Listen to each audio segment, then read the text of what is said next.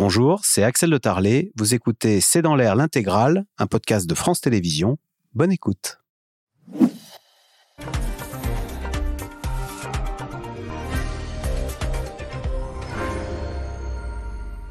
Bonsoir, soyez les bienvenus dans C'est dans l'air. 2023 s'achève et la guerre en Ukraine continue. Est-ce que l'an prochain, au moment des bilans, on prononcera à nouveau cette phrase? Pour l'instant, c'est bien 2022 qui se termine et l'offensive lancée par Vladimir Poutine le 24 février est l'événement le plus marquant de cette année celui qui a rebattu les cartes de la géopolitique. Citons l'armée russe en difficulté, la résistance inattendue des Ukrainiens, le retour des États-Unis sur le vieux continent et les conséquences économiques, énergétiques et alimentaires immenses de ce conflit. En cette fin décembre, l'hiver semble geler les positions. La justesse morale et historique est de notre côté, dit Vladimir Poutine dans son discours de vœux. Des vœux, il n'en adressera pas cette année au président Macron et Biden, pas plus au chancelier Scholz, fait savoir le Kremlin. L'histoire de 2022 est aussi celle d'une fuite en avant du régime de Moscou. Alors Ukraine, la guerre jusqu'à quand? C'est le titre de notre émission ce soir. J'attends vos questions, SMS, Internet, réseaux sociaux. Quatre invités pour y répondre que je remercie tout particulièrement d'être en direct avec nous ce soir. Vice-amiral Michel Olagaray, vous êtes ancien commandant de l'école navale, ancien directeur du Centre des hautes études militaires. Pierre Aski, chroniqueur international à France Inter et à l'Obs. Clémentine Fauconnier, maîtresse de conférences en sciences politiques à l'Université de Haute-Alsace, spécialiste de la Russie. Et Laurence Nardon, vous êtes chercheuse responsable du programme États-Unis de l'IFRI, l'Institut français des relations internationales.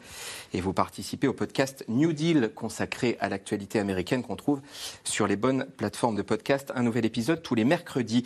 Euh, une première question, la même à tous les quatre pour un premier tour de table. Le 24 février, février dernier, quand Vladimir Poutine a lancé l'opération spéciale en Ukraine. Comment avez-vous réagi?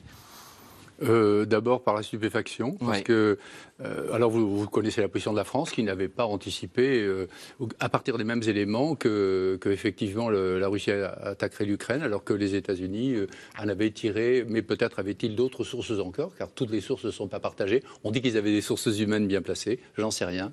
En tout cas, ça a été la stupéfaction, mais la stupéfaction qui était rien à côté de ce qui s'est produit après, c'est-à-dire le Goliath ukrainien, qui, le, si vous voulez, le petit poussé ukrainien qui, tout d'un coup s'est révélé extraordinairement fort, euh, et Goliath euh, russe qui s'est, euh, à la baudruche, est un peu effondré. Mais ce que je retiendrai surtout, c'est l'irruption de la guerre dans tous les foyers français, car la guerre, on la voit de très loin, partout, Afghanistan, etc., on ne la comprend pas. Et quand ça arrive dans tous les foyers, par tous les canaux télévisuels, avec en particulier, je dirais davantage, lorsque les Ukrainiens par millions ont quitté l'Ukraine et que les enfants sont arrivés dans tous ces pays-là, ça a touché véritablement chaque foyer français. Simplement, on a l'impression aussi que petit à petit, chacun s'habitue. S'habitue à la guerre. Or, il ne faut pas s'y habituer, il faut s'y préparer. Pierre Aski, même question? Même réponse. Euh, stupéfaction, parce que euh, même si moi j'avais du mal à croire à, la guerre, je pensais que si elle, si elle démarrait, elle serait limitée à l'Est, c'est-à-dire que Vladimir Poutine voudrait étendre euh, le contrôle des, deux euh, régions du Donbass dont il avait le contrôle déjà précédemment.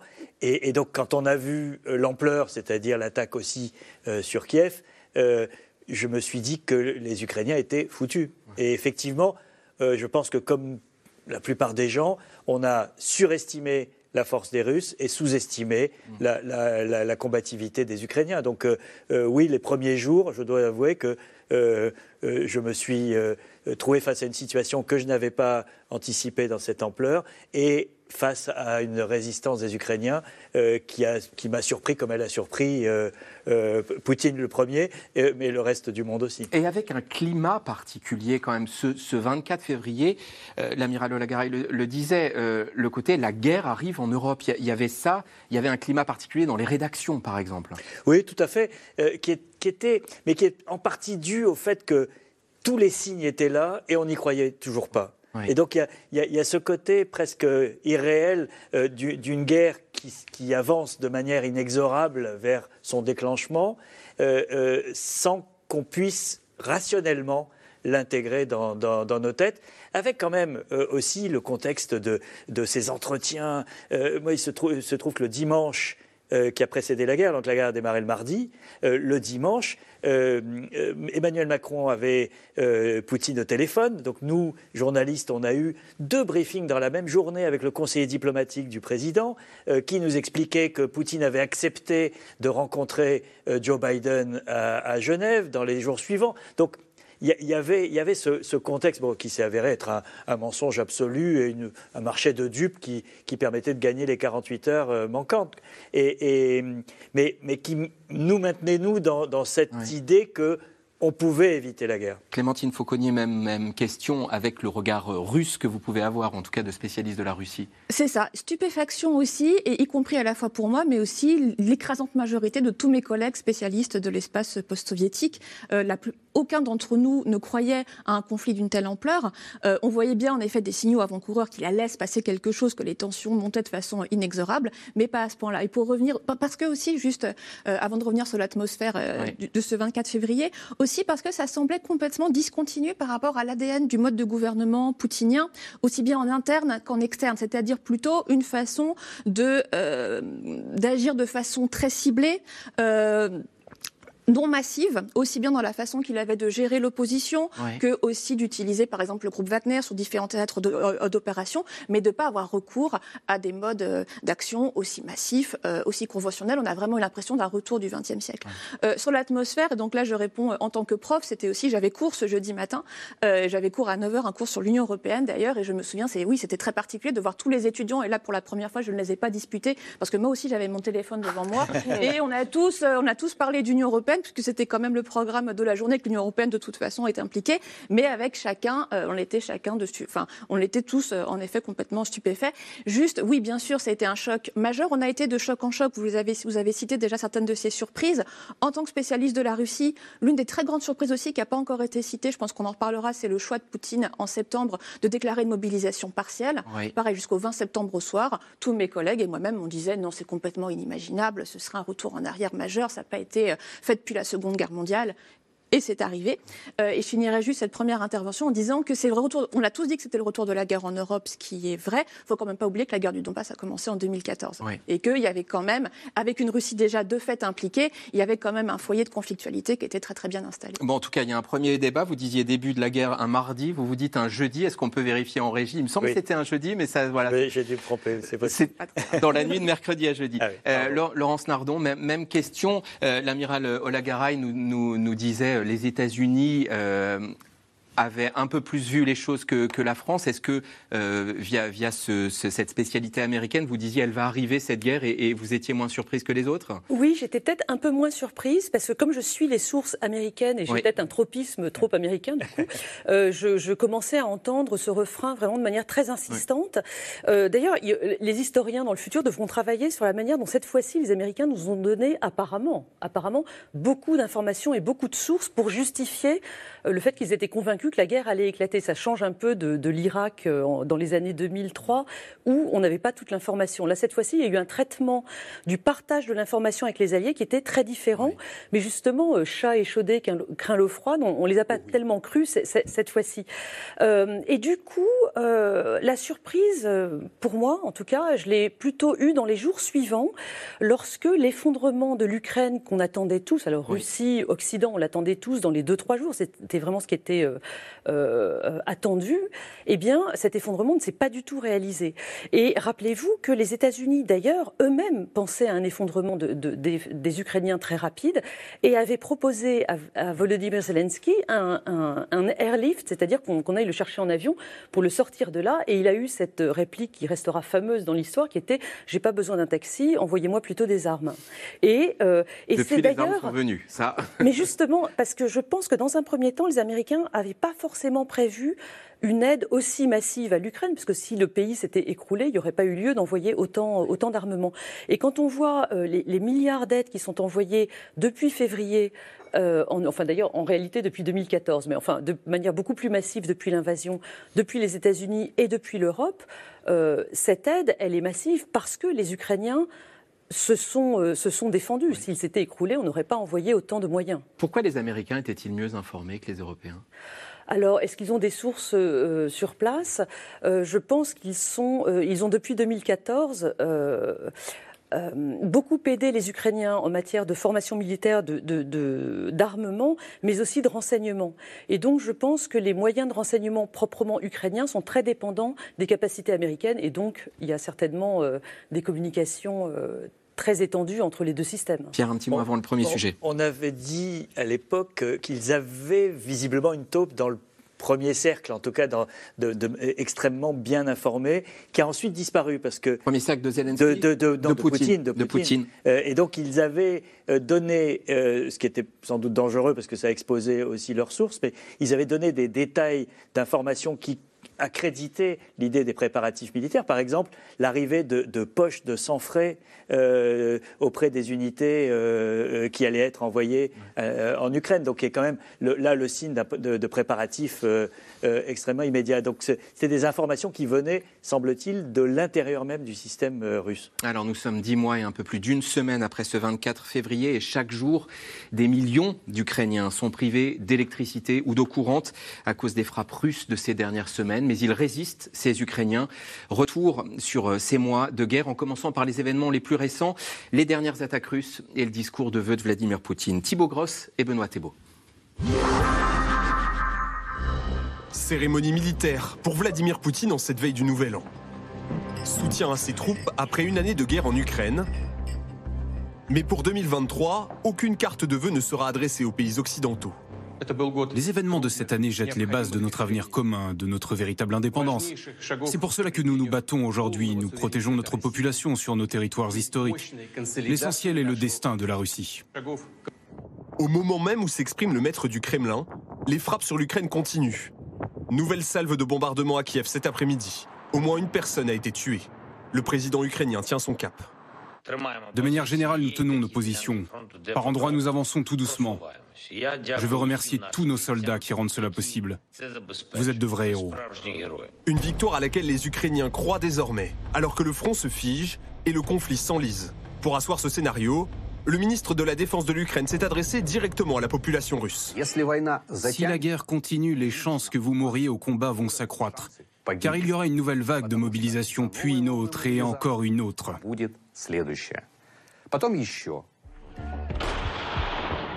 Qui aurait prédit il y a un an le retour de la guerre sur le vieux continent?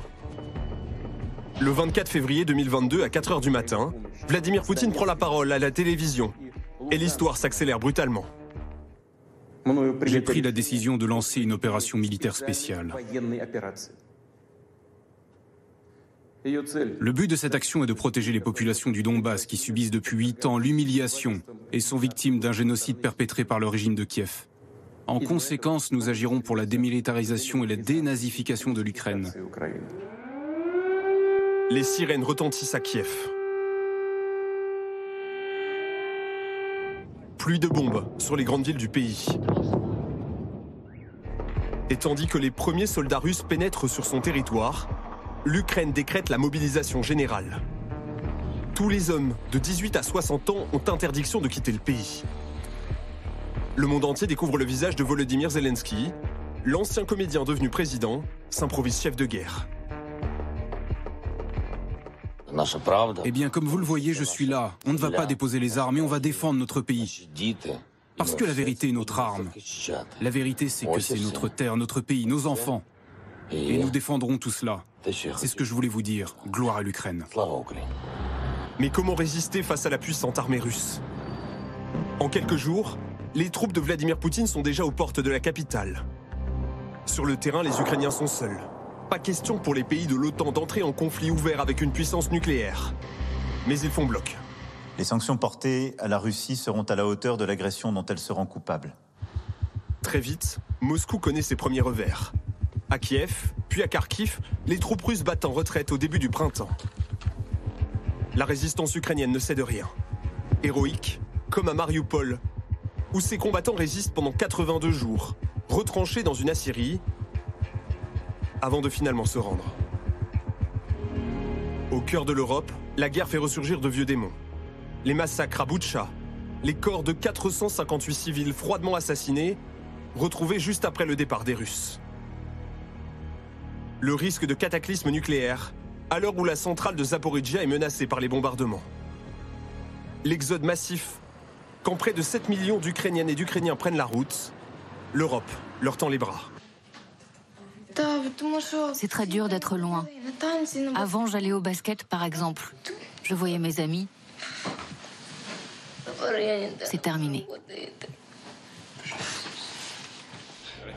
2023, nouvelle année, et pour l'Ukraine, la crainte d'une nouvelle offensive russe. Pour cela, Poutine aura besoin d'alliés. Hier encore, négociation avec la Chine. Xi Jinping, pour sûr, aura droit à sa carte de vœux.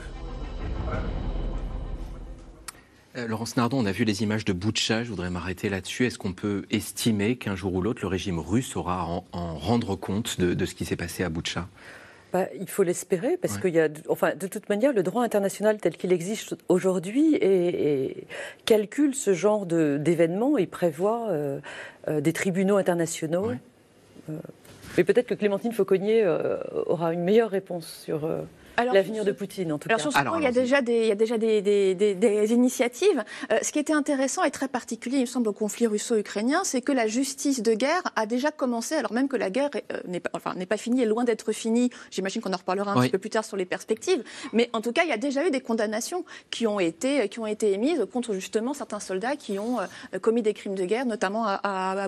Et ça, c'est tout à fait particulier. Les crimes de guerre sont pratiquement documentés, non pas en temps réel, mais très rapidement euh, après les événements. Et donc ça, c'est complètement exceptionnel. Ça, c'est la première chose. La deuxième chose, c'est que la Cour pénale internationale alors, a fait l'objet de beaucoup de critiques, hein, puisque pour l'instant, elle n'a pas les moyens politiques, institutionnels, euh, de, euh, comment dire, de condamner les, dirigeants de, de la même façon selon le pays. Donc on a beaucoup fait de critiques comme quoi c'était surtout des dirigeants africains jusqu'- jusqu'ici qui avaient été condamnés. Là, il y a un frémissement euh, depuis, euh, depuis euh, un an ou deux où on voit qu'il y a des enquêtes qui ont été ouvertes notamment euh, sur le rôle des États-Unis euh, en, en Afghanistan. Et donc, euh, je, ne re- peut-être renvoie pas la balle tout de suite à Laurence Dardon, mais en tout cas, ce sera quelque chose qu'il faudra suivre par la suite. Amiral Olagaray, puis Puis alors, Pierre ce pays est habilité à poursuivre les personnes. Et il ne faut pas oublier qu'il existe aussi au sein de l'ONU la Cour de justice internationale qui, elle, euh, peut poursuivre les pays. Les systèmes, puisque votre question, c'était les systèmes.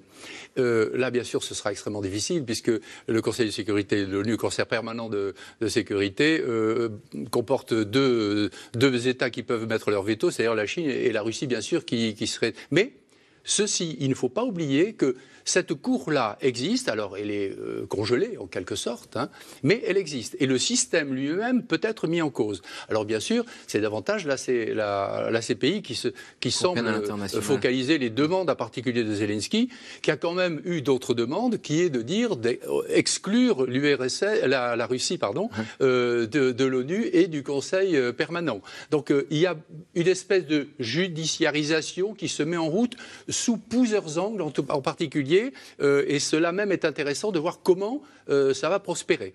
Pierre Je pense qu'il faut euh, savoir un peu raison garder sur cette affaire, c'est-à-dire que c'est l'issue de la guerre qui déterminera s'il y aura justice ou pas. Si la guerre se termine sur un compromis, il n'y aura pas de justice. Soyons clairs, Euh, la CPI ne peut pas être activée euh, euh, contre un- un- un quelqu'un qui détient le droit de veto à l'ONU. Ça passe par le Conseil de sécurité. Un tribunal euh, spécial euh, Russie, comme il y en a eu pour la Yougoslavie, le cas de la Yougoslavie est intéressant. Il y avait une défaite de, de militaires, euh, des, des Yougoslaves, des Serbes, euh, euh, qui ont finalement conduit au- au- à l'extradition de, de- de Milosevic Oui. devant le tribunal.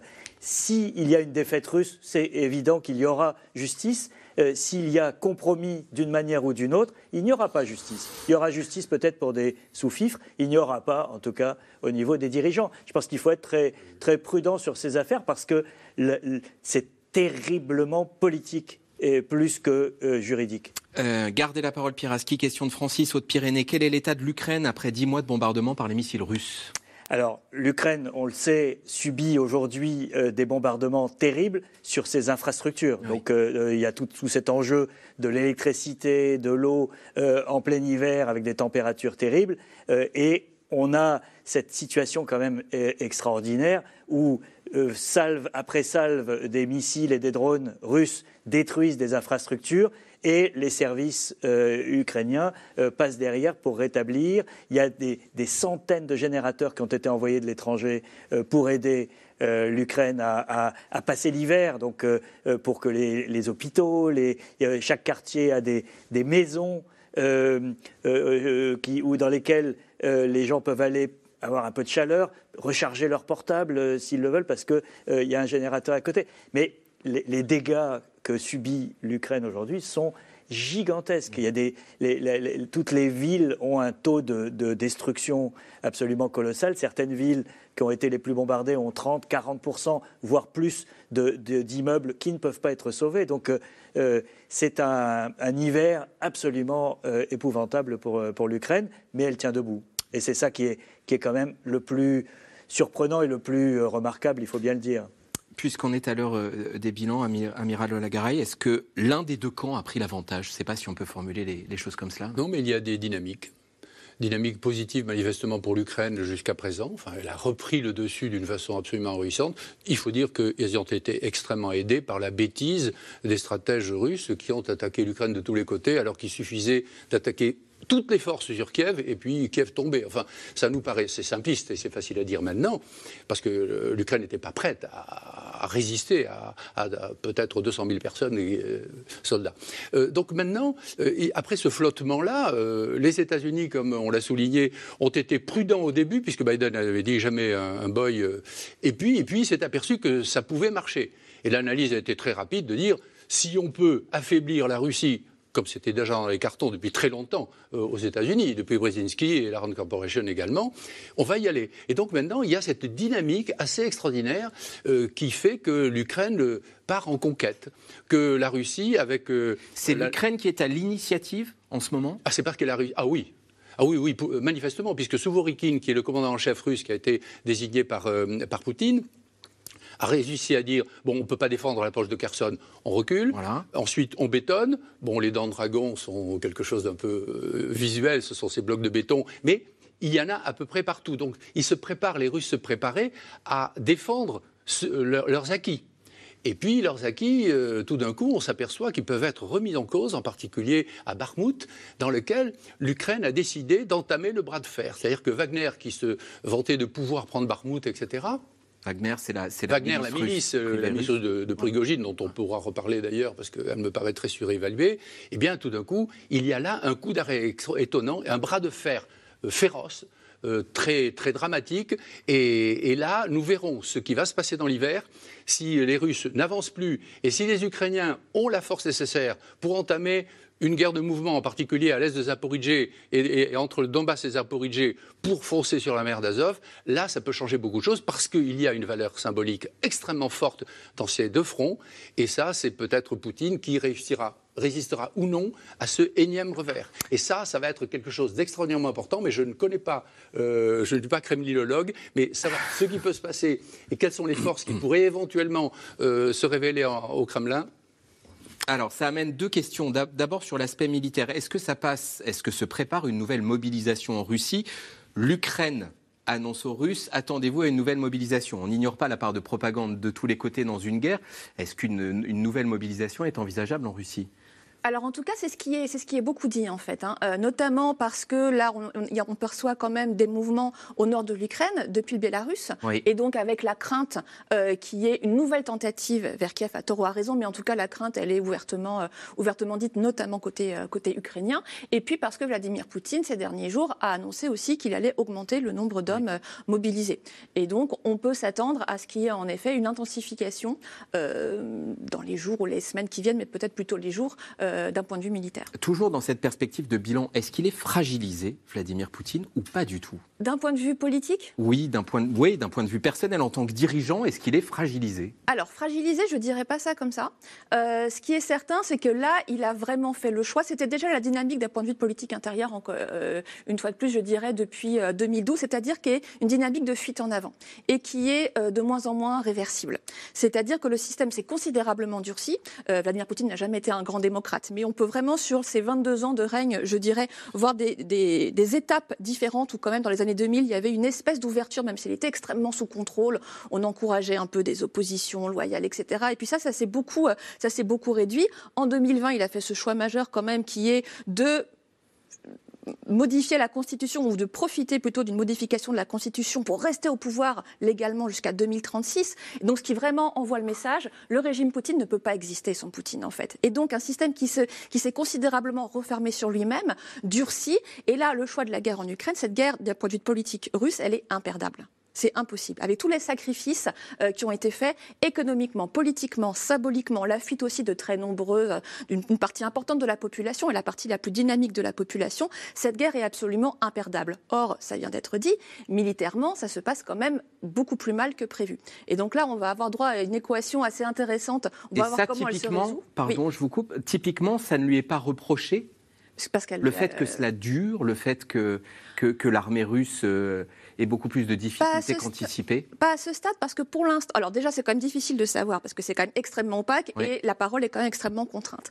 Pour l'instant, je, dirais non, tout d'abord parce que euh, les populations slaves, en général, russes euh, et ukrainiennes d'ailleurs, toutes les deux, ont des capacités de résistance et à supporter les difficultés bien plus, bien plus importantes, premièrement. Et deuxièmement, parce que Poutine le dit lui-même, il est en guerre contre l'Occident collectif. Donc, il n'est pas en train d'être en difficulté simplement face à l'Ukraine, mais face à un bloc qui est beaucoup plus important. Est-ce que Laurence Nardon, aux, États-Unis, on anticipe, on prépare, on travaille, je ne sais pas comment le formuler, un, un départ de Poutine? Alors, euh, j'ai pas vu d'informations sortir là-dessus dans la presse ouverte. Il y en a peut-être dans la presse, enfin dans, la, dans, les, dans des circuits de communication auxquels je n'ai pas accès. On a un Lavrov qui dit que les États-Unis, euh, Sergei Lavrov. Ah bah oui, mais ça, côté russe, c'est une accusation qui mange pas de pain et qui est très utile. Les États-Unis menacent d'éliminer physiquement le chef de l'État. Voilà. Bah oui, mais ça, je ne crois pas que ce soit. Non, jamais soit, je crois pas que ce soit sérieux. mais en revanche, ce que je trouve vraiment très intéressant, c'est que là où Poutine est en guerre contre un Occident collectif, là, on a vu avec cette administration Biden un Occident euh, se, réunir pour affirmer, alors c'est vraiment tombé à pic, on a cette administration Biden qui est arrivée au pouvoir euh, aux, États-Unis en janvier 2021, donc un an avant l'invasion, et qui a tout de suite remis en place un discours très manichéen et très moral, très moraliste sur la politique étrangère des États-Unis et sur le rôle des États-Unis dans le monde. Le rôle des États-Unis post-Trump, donc euh, ceux de Biden, c'était vraiment de faire revivre les valeurs des Lumières, la démocratie, les droits de l'homme, etc., dans le monde. Alors, il visait plutôt la Chine avec Taïwan, c'est toujours le cas, mais on pourrait presque dire que cette invasion de l'Ukraine par la Russie, elle tombe à pic pour venir justifier, légitimer ce discours très manichéen que porte l'administration Biden aujourd'hui dans le monde, qui est un discours de défense de la démocratie, et Dieu sait que les Ukrainiens en ont besoin. On va, revenir en détail sur les États-Unis euh, dans, dans, un instant. Pierre Aski, euh, d'abord, comment on interprète euh, cette décision du Kremlin pas de vœux de Poutine à Macron, Biden, Scholz, ça raconte quoi? Ça raconte une, histoire euh, qui euh, a commencé par des heures et des heures de discussions téléphoniques euh, avec un certain nombre d'interlocuteurs occidentaux pour Poutine. je ne sais pas combien d'heures Emmanuel Macron a passé au téléphone avec lui, mais c'est considérable. Et puis à un moment, ça s'est arrêté. C'est-à-dire que euh, même la volonté, et, Emmanuel Macron était prêt à payer le prix politique, puisqu'il ça lui a été reproché euh, assez souvent. On peut mettre la euh, dernière citation qui lui a été reprochée, où, il parle de, de, garantie pour la sécurité russe à, intégrer dans les négociations. Mais, mais on est dix mois après le début de cette guerre, il n'a pas grand-chose à présenter en, retour de, de cet investissement tant et politique passé avec, avec Vladimir Poutine. Et, Emmanuel Macron est aussi obligé euh, de montrer qu'il est un, ami loyal de l'Ukraine, parce que euh, chaque déclaration comme celle que vous venez de rappeler euh, affaiblit cette image. Donc là, on voit bien aujourd'hui qu'il y a des armes françaises qui sont extrêmement performantes, qui sont sur le terrain. Les, Ukrainiens font une bonne publicité aux armes qui marchent bien, et le, canon César en particulier a, été glorifié par l'armée ukrainienne. Et donc, il y a un moment où, où c'est pas tenable euh, d'être en même temps. Euh, quand on, livre des armes en, quantité euh, importante, le ministre des Armées était, français était à Kiev avant-hier et, et, il a annoncé, il a fait des annonces d'un soutien accru de la France. Donc euh, les vœux de, Vladimir Poutine seraient tombés un petit peu à plat quand même. Euh, deux questions-réponses courtes, s'il vous plaît, et après on parle des, États-Unis. Euh, dans la série des, petits événements de ces derniers jours, Poutine a annulé une série de rendez-vous médiatiques. Là aussi, qu'est-ce que ça raconte, Clémentine Fauconnier?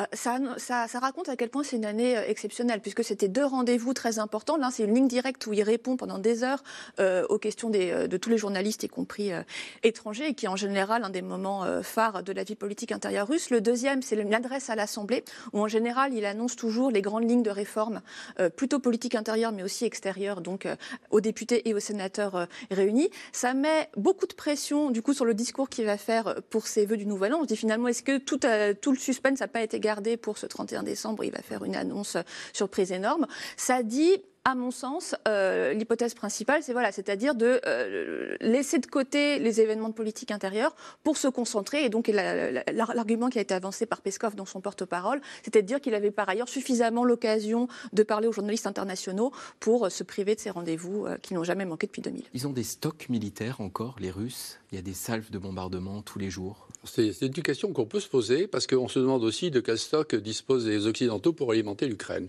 Donc il y a là encore une confrontation de stock. Euh, vous avez dit, Madame, il y a une confrontation humaine aussi, euh, en parlant euh, du nombre d'hommes de, la mobilisation, mais très astucieusement, si j'ose dire, les Russes ont contourné le problème en portant le service militaire de an à deux ans. C'est-à-dire que d'un seul coup, ils rajoutent 240 000 hommes à leur, à leur force. 240 000 hommes qui sont déjà en formation, puisqu'il y a deux sessions de 120 000 chaque, année. Donc il y a chaque fois, voyez, dans chaque domaine, quand un protagoniste avance quelque chose, l'autre avance autre chose. Et dans le domaine euh, des, euh, euh, des armements, par exemple sur les drones, qui est le nouvel espace que tout le monde découvre, hein, nous allons voir bientôt ce que c'est que, que la guerre de, sans pilote, etc. D'ailleurs, l'Europe essaie de lancer le SCAF, qui est un, un, nouveau système de défense, pas simplement un chasseur franco-allemand, mais aussi tout un système de drones. mais nous sommes très en retard par rapport à, ce qu'on en voit là. Donc il y aura bien sûr des, des, des leçons à en tirer. Mais quand on voit ça, on se dit que c'est une guerre qui, change de dimension et les Russes sont obligés de se fournir en Iran. Vous vous rendez compte L'Iran ne passe pas pour un pays qui soit d'une technologie extraordinairement haute. Ils peuvent enrichir l'uranium, euh, je, ne mésestime pas la, recherche iranienne. Néanmoins, vous voyez, euh, il y a là-dedans euh, des fragilités énormes, difficulté à relancer la machine de guerre occidentale, mais elle se relancera. Si on lui laisse le temps, elle fournira. Les États-Unis savent très bien au bout d'un moment, mais vous le savez mieux que moi, relancer tout ça. Il y a déjà eu des, euh, réunions très fortes, très, très consistantes aux États-Unis, en France aussi d'ailleurs. Hein. Donc euh, il y a un, équilibrage. Maintenant, les sanctions produisent leurs effets et il semblerait que euh, les, Russes ne puissent produire qu'un nombre d'une douzaine à peu près de missiles par mois.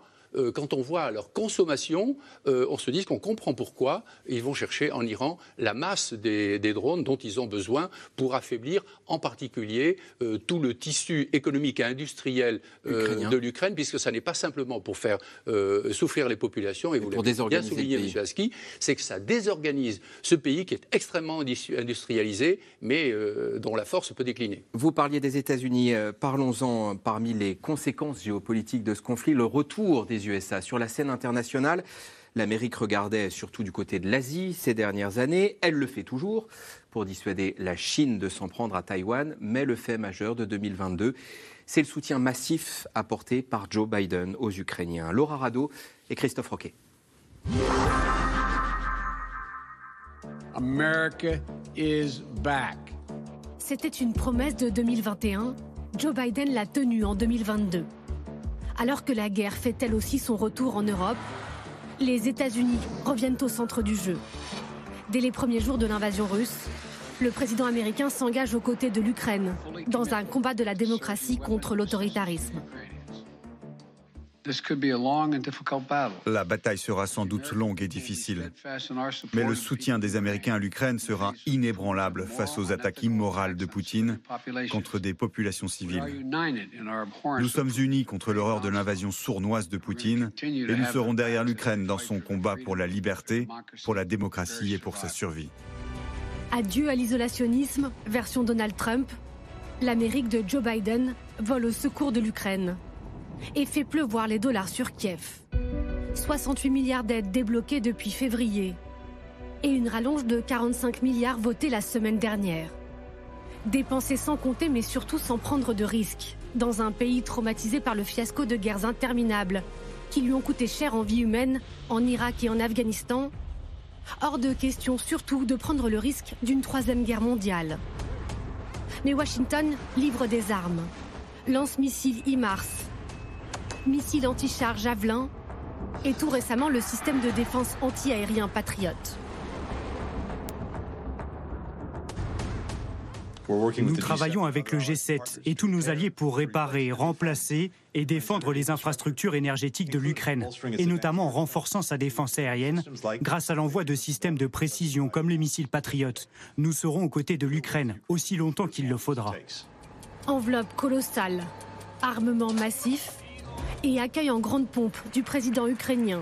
Ainsi se décline la nouvelle politique étrangère américaine. Une stratégie dans laquelle l'OTAN n'est plus obsolète, ni en état de mort cérébrale, mais au contraire revitalisée. Face à la menace russe, l'Alliance atlantique resserre ses liens et s'élargit, avec l'adhésion prochaine de la Finlande et la Suède. Une alliance ressuscitée qui montre les muscles face au chef du Kremlin.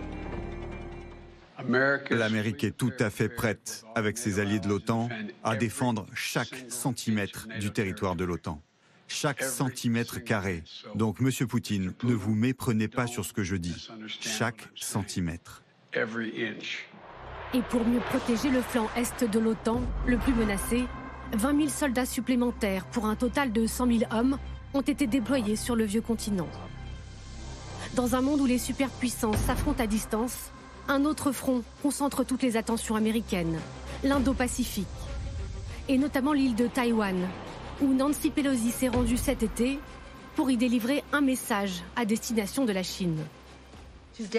Aujourd'hui, notre délégation, dont je suis très fière, est venue à Taïwan pour affirmer sans équivoque nous n'abandonnerons pas notre engagement vers Taïwan et nous sommes fiers de notre amitié durable.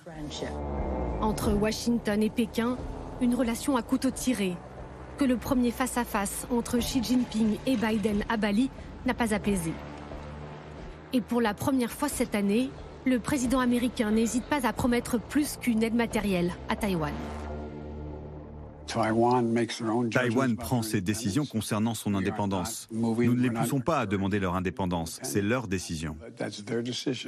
Des soldats américains, des hommes, des femmes américaines défendraient Taïwan en cas d'invasion Oui. S'agit-il d'une rupture dans l'ambiguïté stratégique vis-à-vis de la petite île voisine de la Chine? Le Pentagone a démenti dans la foulée tout changement de politique. Les États-Unis, qui pour la première fois depuis plus d'un siècle, n'ont plus de soldats engagés directement dans un conflit de grande ampleur. Et cette phrase clé de Joe Biden qui dit à Zelensky quand il le reçoit aux États-Unis, vous ne serez jamais seul. Le voyage aux États-Unis, premier voyage de Zelensky en dehors de son pays depuis le début de la guerre. Laurence Nardon, euh, question téléspectateur, quel est le pourcentage de la population américaine qui reste favorable à l'aide militaire à l'Ukraine? Est-ce que ce soutien est populaire aux États-Unis? Oui, alors les, sondages d'opinion montrent une majorité d'Américains qui sont favorables. Mais bon, ceci dit, euh, euh, la population américaine se soucie relativement peu des opérations de, de, la politique étrangère du pays tant qu'il n'y a pas de boys sur place, ce qui est le cas, il n'y a pas de soldats américains déployés en Ukraine euh, à l'heure actuelle, puisque ce serait euh, franchir une ligne rouge vis-à-vis de la Russie. Euh, mais ce qui est surtout notable, c'est que ce soutien, il est bipartisan à Washington, c'est-à-dire que pour l'essentiel, les républicains, donc l'opposition à Biden, soutiennent eux aussi cette guerre en Ukraine. Il y a une partie de, fans de Poutine à la droite du Parti républicain, en gros les Trumpistes, mais ils sont quand même relativement peu nombreux à à s'exprimer sur ce thème au Congrès. Euh, le, le, soutien à l'Ukraine, un petit peu comme l'hostilité envers la Chine, sont les très rares thèmes euh, bipartisan aujourd'hui dans la politique américaine. Ça veut dire que la prise de contrôle du Congrès par les républicains, là en janvier, après les midterms, ne changera rien au soutien à l'Ukraine? Vraisemblablement, ça ne changera rien. Euh, de toute manière, les, des paquets d'aide assez conséquents ont été votés euh, dans les dernières semaines du Congrès pour, pour s'assurer de quelques mois de tranquillité où, où les Américains n'auront pas à voter de nouveaux paquets. Et on revient sur les chiffres d'aide dans un instant. Pierre Aski, pourquoi un tel investissement américain en Ukraine? Alors, je, vous cite les, les hypothèses, vous me dites celles que que vous, retenez Revitaliser l'OTAN, affirmer le leadership en Europe, fragiliser la Russie, donner un message à la Chine, redorer le blason américain après l'Afghanistan. Alors, c'est un petit peu de, tout. Je m'attendais à cette réponse. C'était exprès. de répondre comme ça. Euh, mais si on regarde la chronologie, souvenez-vous, le 15 août 2021, euh, euh, vous avez la, la, chute de Kaboul. Oui. Les commentaires, c'est la débâcle américaine, l'humiliation de l'armée américaine après un, investissement aussi colossal dans cette guerre et la crédibilité, de, y compris politique et militaire américaine, qui est en jeu. Premier test de cette crédibilité, euh, c'est l'Ukraine. Et, je pense que Joe Biden a très vite compris euh, qu'il ne pouvait pas rater euh, cette, cette, marche, parce que ce qui se joue derrière, c'est la Chine, c'est l'Asie. si les États-Unis avaient laissé tomber l'Ukraine face à Poutine, vous pouvez être sûr qu'en Asie, il y avait un effondrement de la crédibilité américaine. Euh, les, Taïwanais observent, euh, les Chinois observent à la loupe ce qui se passe aujourd'hui en Ukraine sous tous les angles. Évidemment, sous l'angle militaire, euh, je pense que les Chinois sont un peu consternés par la performance ou la contre-performance euh, de l'armée russe, mais les Taïwanais aussi, j'étais à Taïwan au mois d'octobre, euh, les, Taïwanais se, sont euh, investis psychologiquement, émotionnellement et matériellement dans le soutien à l'Ukraine. Aujourd'hui encore, le ministère des Affaires étrangères a tweeté des encouragements à, l'Ukraine pour la nouvelle année. Vous avez un vrai, une vraie identification, le petit pays qui tient, qui tient tête au gros. Et le point commun des deux, c'est évidemment l'allié américain. Mmh. Et, la, perte de crédibilité dans un dossier aurait entraîné immédiatement la perte de crédibilité dans l'autre. La crédibilité dans l'un euh, euh, a des retombées immédiates euh, et rassure les alliés de l'Amérique en Asie. détacher l'Ukraine euh, de la Russie, c'est aussi un, vieil euh, objectif ou idée américaine. J'ai retrouvé une phrase de Brzezinski, le conseiller de Carter. Sans l'Ukraine, la Russie cesse d'être un empire. Avec, elle redevient un empire. Tout à fait. depuis 1997, Brzezinski l'a écrit. Et c'est pour ça que dans le choix que vous vous avez laissé, euh, je dirais que affaiblir la Russie en même temps que redorer son blason, comme vous l'avez souligné, est un objectif politique. Ça a, été un objectif politique de tous les conseillers, de Brzezinski tout, tout particulièrement, et qu'ils sont en train d'atteindre cet objectif. Il est très rare qu'un pays annonce un objectif de cette façon aussi transparente, car les États-Unis sont transparents. Alors, on peut trouver tout, bien sûr, hein, mais on voit que là, il y a une très très grande continuité et qu'en en, 2017, la Rand Corporation sortait un, rapport dans lequel il y avait écrit, euh, grosso modo, nous poursuivons la doctrine Brzezinski, qui était de séparer économiquement euh, euh, l'Ukraine de la Russie, en profitant de l'agressivité de Poutine, en le poussant à attaquer, euh, l'Ukraine. Donc c'est écrit ça. Alors moi je ne porte pas un jugement, je ne suis pas complotiste, mais je dis que ce qui est sous nos yeux, il faut quand même en prendre acte de temps en temps. Je reconnais que c'est extrêmement difficile parce que pour sortir ce qui va se produire de, de ce que l'on recherche, c'est compliqué. Mais là, pour moi, les Américains sont atteints d'atteindre à faible coût, puisque c'était aussi une de vos questions, en, sans faire couler mais une seule goutte de sang américain, à faible coût, euh, peut-être, euh, je sais pas, 20 milliards, euh, de dollars, 20 milliards de dollars, alors que le budget américain est de, de, 600 milliards, ils affaiblissent la Russie d'une façon absolument incroyable. Avant de redonner la parole à Laurence Nardon, est-ce que ce soutien américain massif à l'Ukraine a surpris à Moscou? Est-ce qu'il l'ampleur, la régularité euh, je ne pense pas, je ne crois pas, parce que dès le début, euh, justement, il y avait quand même, c'est pour ça, je, il me semble aussi, alors je parle sous contrôle de Laurence Nardon, mais que euh, il y avait, les États-Unis étaient quand même dans le viseur aussi indirectement dès le départ. Et pour rappeler aussi un autre élément de la chronologie, 17 décembre 2021, la Russie met sur la table des non pas des négociations, des non-négociations en fait, mais met sur la table euh, deux projets de traités bilatéraux, Russie-OTAN, Russie-États-Unis, euh, qui, demandent des conditions absolument inapplicables et inacceptables, et ça la Russie le sait parfaitement, en disant il faut en gros euh, que l'OTAN s'engage à ne plus jamais s'étendre à l'Est, et aussi revenir en gros, à peu de choses près, aux équilibres de 1997 avant toutes les vagues d'élargissement. Et ça évidemment c'est pas acceptable pour les États-Unis, et derrière, comme on était déjà dans un contexte de tension très important. Bien sûr qu'il y avait dans la balance l'idée que la Russie allait peut-être agir de façon beaucoup plus massive en Ukraine. Donc les États-Unis, de fait, ont été impliqués dès le départ. C'est pour ça, il me semble aussi que c'était, euh, mais ça, vous le confirmerez ou pas, que c'était d'autant plus difficile pour les États-Unis de se retirer complètement euh, de, de, cette guerre en Ukraine, vu que dès le début, évidemment, Poutine avait, je dirais, dans son viseur directement l'Ukraine. C'est une guerre une guerre post-impériale, très clairement, mais c'est aussi une guerre entre les empires. Voilà, et qui euh, est en train de voir par où va passer la frontière, ou euh, qui s'étend jusqu'où, ou qui recule. Vous savez, vous, Laurence Nardon, qui regardez ça de très près, combien les États-Unis ont engagé en Ukraine? Alors ça, c'est une question très intéressante parce que euh, les chiffres sont très difficiles euh, à comparer. Parce que quand on parle du soutien euh, américain à l'Ukraine et qu'on le compare notamment avec le soutien européen, Union européenne plus pays de l'Union européenne, on additionne des poires et des oranges. Parce qu'en fait, il y a le soutien militaire, il y a le soutien en termes de renseignement, il y a le soutien en termes de reconstruction, ce dont on parlait après pour reconstruire l'Ukraine. il y a le soutien humanitaire, l'accueil des réfugiés, l'envoi de, de, de système de, santé là-bas.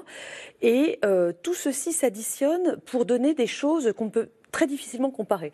Alors, comme je suis très professionnelle, je suis allée voir ce matin le site du Kiel Institute. Alors, c'est un, un, site allemand, c'est Kiel, la ville de, de, Kiel. voilà, exactement. Et ils annoncent des chiffres que j'ai trouvé très intéressants. Ils ont, ils ont tout additionné et ils proposent euh, des chiffres. 48 milliards d'euros pour le, les engagements américains. Et depuis le mois de novembre, les engagements européens dépassent ce montant, puisqu'on est aujourd'hui à 52 milliards. Ça, alors, ça contredit totalement l'idée qu'on a. Mais exactement. Et tout ça, ça tient à l'engagement de 18 milliards d'euros que les Européens, enfin l'Union européenne a pris en novembre euh, pour reconstruire l'Ukraine. Donc, ils, ont, euh, ils se sont engagés, les pays de l'Union européenne se sont engagés en novembre à verser 18 milliards d'euros en 2023 pour aider l'Ukraine. Et on arrive à 52, et donc l'Europe aide plus, enfin a plus donné jusqu'à présent à l'Ukraine que les États-Unis. De peu, mais il faut quand même le souligner. Pierre Aski. Euh, deux, petits points sur ce, sur ce sujet. Le premier, c'est que c'est vrai que l'Europe n'a pas démérité euh, dans son engagement, mais que le leadership est américain. C'est-à-dire que euh, si les États-Unis n'avaient pas euh, euh, investi aussi massivement le terrain, je ne pense pas qu'on en serait là aujourd'hui. Euh, et en particulier sur le type d'armement et sur le, je dirais presque le feu vert à, escalader le type d'armement qu'on a fourni. Parce que vous souvenez-vous, depuis le début, on a, on a cette, ce, ce, petit jeu qui est les Ukrainiens demandent des armes, des euh, anti-aériens, anti-tanks, euh, etc. Euh, les, Russes disent si vous livrez ça, c'est l'apocalypse. Et, et, finalement, après réflexion, les Occidentaux les livrent. C'est ce qui vient de se passer sur le Patriot, les, les, batteries de missiles Patriot, où Medvedev a dit que les Occidentaux deviendraient des cibles légitimes s'ils les livraient. Une semaine après, Washington donne le feu vert. Donc on a, on a quand même un leadership américain, y compris sur le, le, go à, livrer un certain type d'armement. La deuxième chose, c'est que euh, c'est vrai que c'est euh, il y a une continuité, mais que se serait-il passé si Donald Trump avait été président et pas Joe Biden? Est-ce que euh, la, réaction, et là je me tourne peut-être vers Laurence, je n'ai pas la réponse, mais est-ce que la réaction américaine aurait été aussi vive? Est-ce que Donald Trump aurait pris l'initiative de se lancer dans un, bras de fer avec, avec la Russie? Est-ce que, surtout que il avait euh, ce regard sur l'Ukraine qui était totalement de politique intérieure avec l'affaire euh, Hunter Biden, le fils de Biden. Euh, je, ne sais pas. Et de, ce point de vue-là. 30, secondes de politique fiction avant, le troisième reportage. Mais je crois qu'en réalité, enfin, les experts avec lesquels j'ai parlé de cette question disent c'est précisément parce que Trump était au pouvoir que Biden, que Poutine, n'a pas lancé son attaque euh, pendant ce, mandat-là parce que euh, ça aurait trop euh, rendu la vie difficile à, Trump, dont Poutine souhaitait qu'il soit réélu. Et du coup, il a soigneusement attendu, enfin politique fiction, hein, mais enfin on peut penser qu'il a attendu précisément que son allié objectif Trump ne soit plus à la Maison Blanche, mais que ce soit Biden, cet horrible démocrate, pour lancer son attaque. Alors des bilans dans l'actualité internationale, un autre événement retient l'attention, c'est la révolte en Iran qui continue malgré la répression de plus en plus violente, on approche des 500 morts. Mouvement de révolte au nom de ces trois mots qui ont eux aussi marqué l'année, femme, vie, liberté. Alexandre Malesson, Ilana Zenko. Brûler son hijab en public, un acte encore impensable quelques mois auparavant en Iran. Pourtant, ces femmes loses pour la première fois. Un geste devenu un symbole puissant pour leur liberté. Aux racines de leur colère, un visage, celui de Massa Amini, 22 ans. Elle est arrêtée le 13 septembre par la police des mœurs. La raison Un voile jugé mal ajusté. Trois jours plus tard, la jeune femme décède à l'hôpital dans des circonstances obscures. Pour protester contre le meurtre de notre sœur Massa Amini, je marche dans les rues de Téhéran sans hijab. L'annonce de sa mort déclenche un mouvement de protestation inédit en Iran. Des dizaines de milliers de femmes se lèvent contre la police des mœurs. Très vite, les manifestations se transforment en appel au renversement de la théocratie iranienne, un régime établi après la révolution islamique de 1979. La répression du gouvernement est immédiate. Plus de 450 morts dans les rues selon certaines ONG, une vingtaine de manifestants dans le couloir de la mort. Deux d'entre eux ont déjà été pendus, accusés d'avoir mené une guerre contre Dieu. Alors la jeunesse s'enflamme. Comme ces écolières sans hijab et majeures dressées contre les dirigeants du pays, la photo a fait le tour du monde. Ces vidéos aussi. On y voit de jeunes Iraniens faire tomber le turban des mollahs à leurs risques et périls.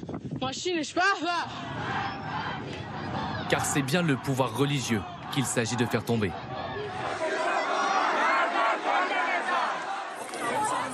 La jeunesse iranienne entend décider de son avenir, et ce par tous les moyens.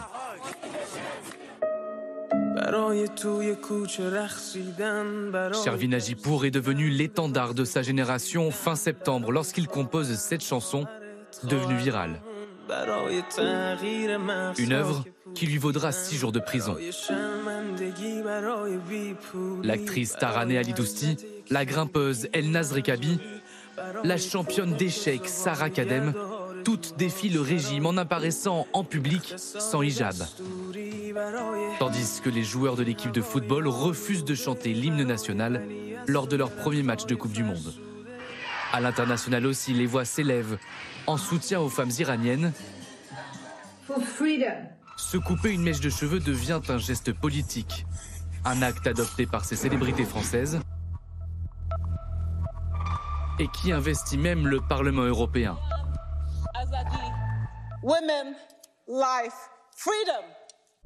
Des gestes de solidarité qui virent parfois au tragique. Lundi, le corps de Mohamed Moradi, 38 ans, a été retrouvé dans le Rhône à Lyon. Il se serait jeté dans le fleuve. Quand vous regardez cette vidéo, je serai mort à ce moment-là. Je décide de faire ça euh, pour montrer tout le monde que nous, Iraniens, besoin d'aide. Mais le régime iranien résiste. En début de semaine, le président du pays a promis de n'avoir aucune pitié contre ceux qu'il nomme les ennemis de la République islamique. Les ennemis de l'Iran m'accusent d'avoir imposé au pays une pression et les sanctions les plus élevées de l'histoire. Mais aujourd'hui, je vous le dis officiellement, toutes les tentatives de faire tomber la République islamique sont vouées à l'échec. Comme une réponse à cette allocution, une phrase choc a résonné dans les rues de Zaïdan hier. Mort à Khamenei ont scandé des milliers de manifestants. Le guide suprême, que personne n'osait contester il y a seulement quelques mois. Et pour faire le lien avec le sujet précédent, euh, Clémentine Fauconnier, Jérôme, à cette question, comment expliquer que les Russes se révoltent si peu contre leur régime dictatorial, contrairement aux Iraniens? Bah, Justement, c'est ça qui est très intéressant dans le, dans le parallèle, c'est-à-dire que l'argument de la répression n'est pas suffisant pour expliquer évidemment que la Russie de Poutine est très répressive, qu'elle l'est encore plus depuis le 24 février 2022, puisqu'on peut risquer jusqu'à 15 ans de prison rien qu'en prononçant le mot guerre ou en euh, diffusant, comme dit le pouvoir russe, des fausses informations sur les forces armées. Euh, donc ça, c'est vrai que le contexte est extrêmement répressif, mais cette répression n'a rien à voir avec les risques avérés que, prend la population iranienne en ce moment. Or, malgré tout, la protestation, elle continue en Iran très fortement. Là, en Russie, il y a bien eu hein, quand même des mouvements de protestation avant le 24 février pour des questions de politique intérieure et depuis le 24 février contre la guerre et aussi contre cette fameuse mobilisation partielle, mais qui restent relativement, euh, relativement faible numériquement. Euh, parmi, les différentes, parmi les différentes hypothèses, donc on peut écarter celle de la répression qui n'est pas suffisamment euh, pertinente, c'est l'idée quand même que pour une grande, partie de la, une grande partie de la population a quand même pris les habitudes de contourner un certain nombre de contraintes, a malgré tout un, un, confort de vie, je dirais, au quotidien suffisant, qu'elle estime suffisante, plutôt que de prendre le risque soit d'être réprimé, soit d'être dans une situation encore pire. Et puis je dirais qu'il qu'il y a quand même en Russie qui est encore très fort. C'est la base de la communication poutinienne, hein. mais c'est pas pour rien, c'est aussi parce que c'est efficace. Il y a une très grande peur du retour aux années 90, du chaos si Poutine devait quitter le pouvoir d'une façon ou, d'une autre, et donc de re-rentrer dans une période de très très grande instabilité. Et, une part de la population qui soutient la guerre? Il y a une part de la population qui soutient, alors oui, qui, qui, soutient la guerre, oui, et des élites aussi, ça on les entend euh, suffisamment, qui la soutient. Euh, par contre, les proportions, c'est très difficile à savoir parce que les enquêtes d'opinion, évidemment, les chiffres demandent une très très grande interprétation. Donc ça, c'est difficile. Soit qui la soutient, soit qui est en partie indifférente parce que malgré tout, l'Ukraine, c'est loin. On a parlé des, des mères de soldats à plusieurs reprises depuis dix mois. Si j'en crois euh, la BBC Russian, 18 600 euh, morts russes. Est-ce que ça a une trace dans l'opinion? Est-ce qu'il y, a, euh, des, y a des cadavres qui reviennent? Il y a des mères de soldats qui parlent? Alors, les comités de mères de soldats, en effet, ont repris du service d'une certaine façon. Mais pour l'instant, ce qu'on voit, c'est que la réaction majeure, c'est soit le contournement, soit la fuite. Puisqu'on voit bien qu'après l'annonce de cette mobilisation partielle, il y a eu une réelle hémorragie. Tous les, euh, je veux si j'exagérais un tout petit peu, tous les hommes qui avaient les moyens de partir, les moyens financiers, linguistiques, sociaux, de pouvoir partir de Russie pour éviter d'être euh, mobilisés, ils l'ont fait. Euh, L'Iran, Pierre Aski, est-ce que le régime est un temps soit peu fragilisé? Au fond, euh, qu'est-ce que ces trois mois et demi de révolte ont fait bouger? Ce qu'on a constaté, c'est la rupture générationnelle. Parce que je pense que c'est quand même le, le, facteur principal. C'est que c'est une révolte qui est partie euh, des, jeunes, euh, des jeunes femmes rejointes par les jeunes hommes. Donc aujourd'hui, on a euh, cette unité homme-femme qui est assez remarquable dans, dans, ce mouvement, qui a dépassé ce qui aurait pu être une revendication purement féminine et, et, laisser les hommes indifférents. Ça n'a pas été le cas. Mais elle est extrêmement générationnelle et c'est beaucoup la jeunesse urbaine, puis plus certaines régions comme le Kurdistan, euh, euh, euh, d'où était originaire Massa Amini, et, d'autres régions de minorités ethniques. le problème, c'est que cette rupture, elle est, elle est, consommée et elle est vraisemblablement durable, elle ne, elle ne s'arrête pas. Mais est-ce que le régime va, va s'écrouler pour autant? Je pense qu'il faut être très prudent là-dessus parce qu'on n'a pas vu jusqu'à présent le moindre signe de faille entre euh, la, partie religieuse du, système, le guide, euh, les mollahs, les grands mollahs, etc., et les gardiens de la révolution qui sont le, pilier euh, sécuritaire. Et, c'est là que, le régime serait menacé, c'est s'il y avait un divorce ou, en tout cas des, fractures. On, ne les a pas vus. Et ce régime a montré par le passé, et plus encore aujourd'hui dans le contexte international qu'on connaît, sa capacité à réprimer dans le sang euh, et de manière impitoyable euh, une révolte. Euh, je dis contexte international parce que le rapprochement de l'Iran avec la Russie, dont on a parlé tout à l'heure sur les livraisons d'armes, fait que, que l'Iran est encore moins perméable à des pressions occidentales qu'avant et qu'on est à la veille d'une échéance qui est quand même qui va changer la face du monde d'une certaine manière, qui est l'arme nucléaire. L'Iran est à quelques semaines ou quelques mois euh, de, la capacité de produire une arme nucléaire. Ça ne veut pas dire qu'il l'a euh, ou qu'il a même la capacité de la projeter, mais qu'il a la capacité de la produire. Et ça, c'est c'est quand même un, élément qui rentre dans toute cette équation euh, parce que ça a des retombées régionales et internationales considérables. L'Arabie saoudite, Israël avec le, nouveau gouvernement Netanyahou n'entendent pas laisser faire, laisser émerger un Iran nucléaire. Donc on est dans, un contexte qui est explosif. Et vous pouvez réécouter euh, en podcast l'interview d'Armin Arefi, qui était l'invité de, de C'est dans l'air euh, hier. Nous en revenons à vos questions. Amiral Olagaray, la Russie a-t-elle les moyens économiques et militaires de répondre aux exigences d'une guerre longue Alors, euh, économique, je vais m'y risquer un peu. Le PIB de la Russie, c'est à peu près celui de l'Espagne. Donc, vous imaginez ce que c'est. Euh, le budget militaire de la Russie, euh, c'est celui de la France. Parce qu'il fait. Apparemment, il est un peu plus élevé, mais enfin, il y a beaucoup, 25% à peu près, qui, s'évaporent. Donc, avec ça, vous avez ils entretiennent une armée considérable qui veulent porter à 1,5 million d'hommes. Euh, ils entretiennent des flottes de, tous les côtés et 6 000 têtes nucléaires. Nous, avec notre petit budget, nous entretenons 300 têtes nucléaires. Vous imaginez dans quel état se retrouve leur stock Alors, le nucléaire, je ne sais pas, il suffit qu'ils en aient 4 ou 500 qui soient efficaces, ça suffit amplement. Mais il y a une déliquescence très certainement parce qu'ils ne peuvent pas entretenir leur stock militaire comme ça. Ensuite, vous savez très bien qu'il y a un rapport entre la richesse nationale et les moyens pour la défendre. Si vous avez trop de moyens par rapport à la richesse nationale, guerre des étoiles, effondrement de l'URSS en simplifiant bien sûr. Guerre des étoiles, c'est l'opération américaine qui a euh, contribué à, l'effondrement de l'URSS. Tout à fait, parce que les Russes ont essayé de, suivre, de suivre, cette guerre, cette montée euh, en puissance, et n'ont pas réussi à le faire. Il faut que dans chaque pays, il faut que chaque pays trouve l'équilibre qui convient entre la richesse qu'il produit et il n'y pas le système social euh, supportable ou envisageable pour la population et les moyens de la défendre. Et il n'y est pas en Russie, je vous ai compris. Et en Russie, euh, je ne sais pas, parce que je ne sais pas non plus, dans la troisième partie qui est le système social qu'accepteraient les Russes, et ça vous en avez parlé madame, je ne sais pas ce qu'ils peuvent encore accepter. C'est-à-dire que presque toutes leurs ressources, enfin une très grande partie de leurs ressources, soient consacrées à l'armement et à l'effort militaire, s'il n'est pas compris et soutenu par la population. Dans une démocratie, ça ne serait pas possible.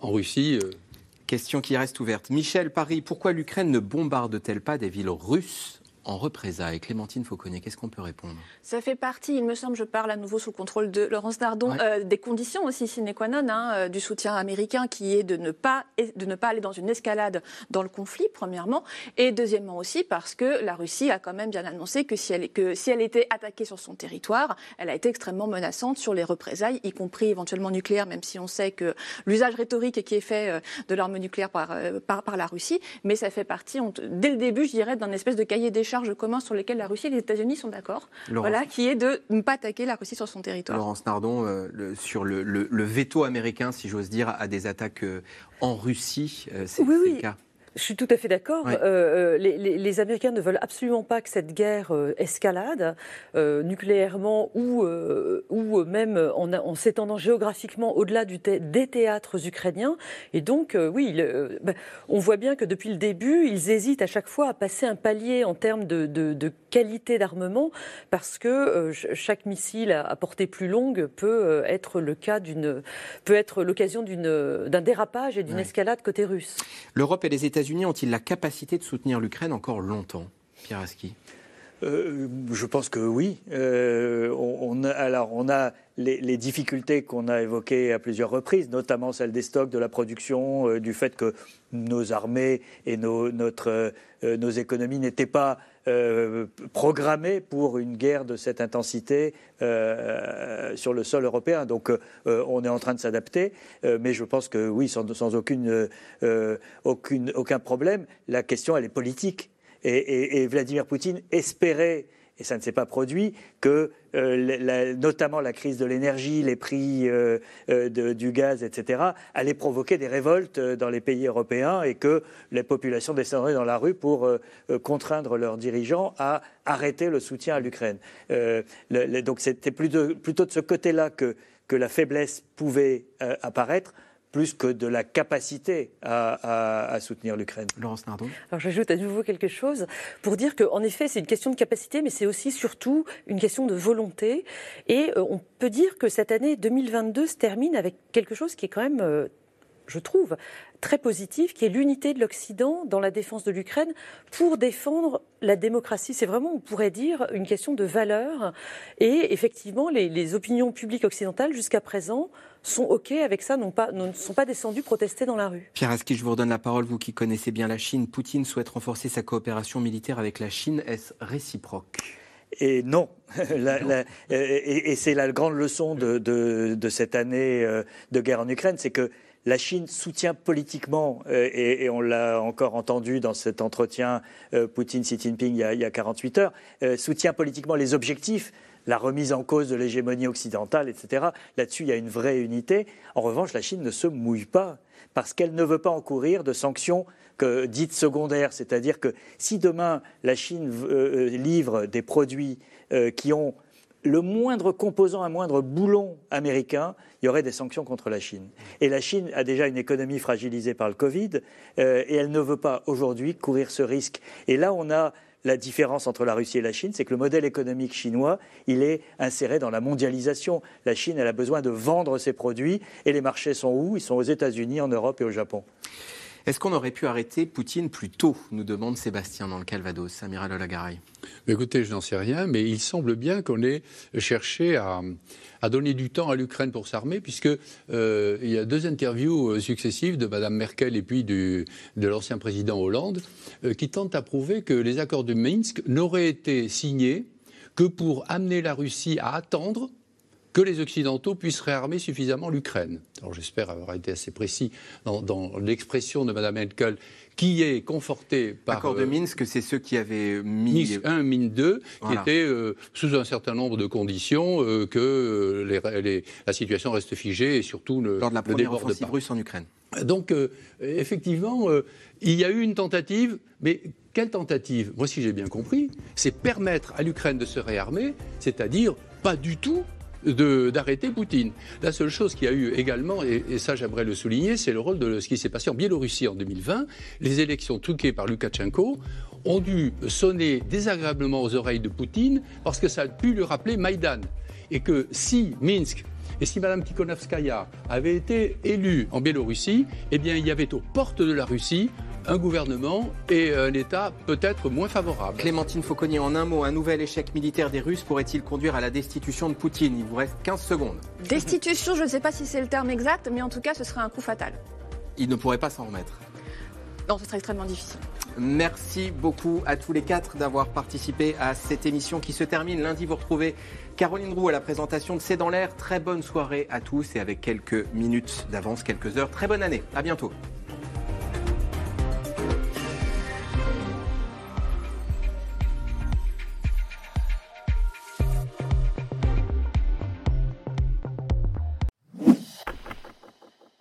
Vous venez d'écouter C'est dans l'air, c'est un podcast France Télévisions. N'hésitez pas à vous abonner. C'est dans l'air est disponible gratuitement sur toutes les plateformes audio, en vidéo disponible sur francetv.fr. À très bientôt.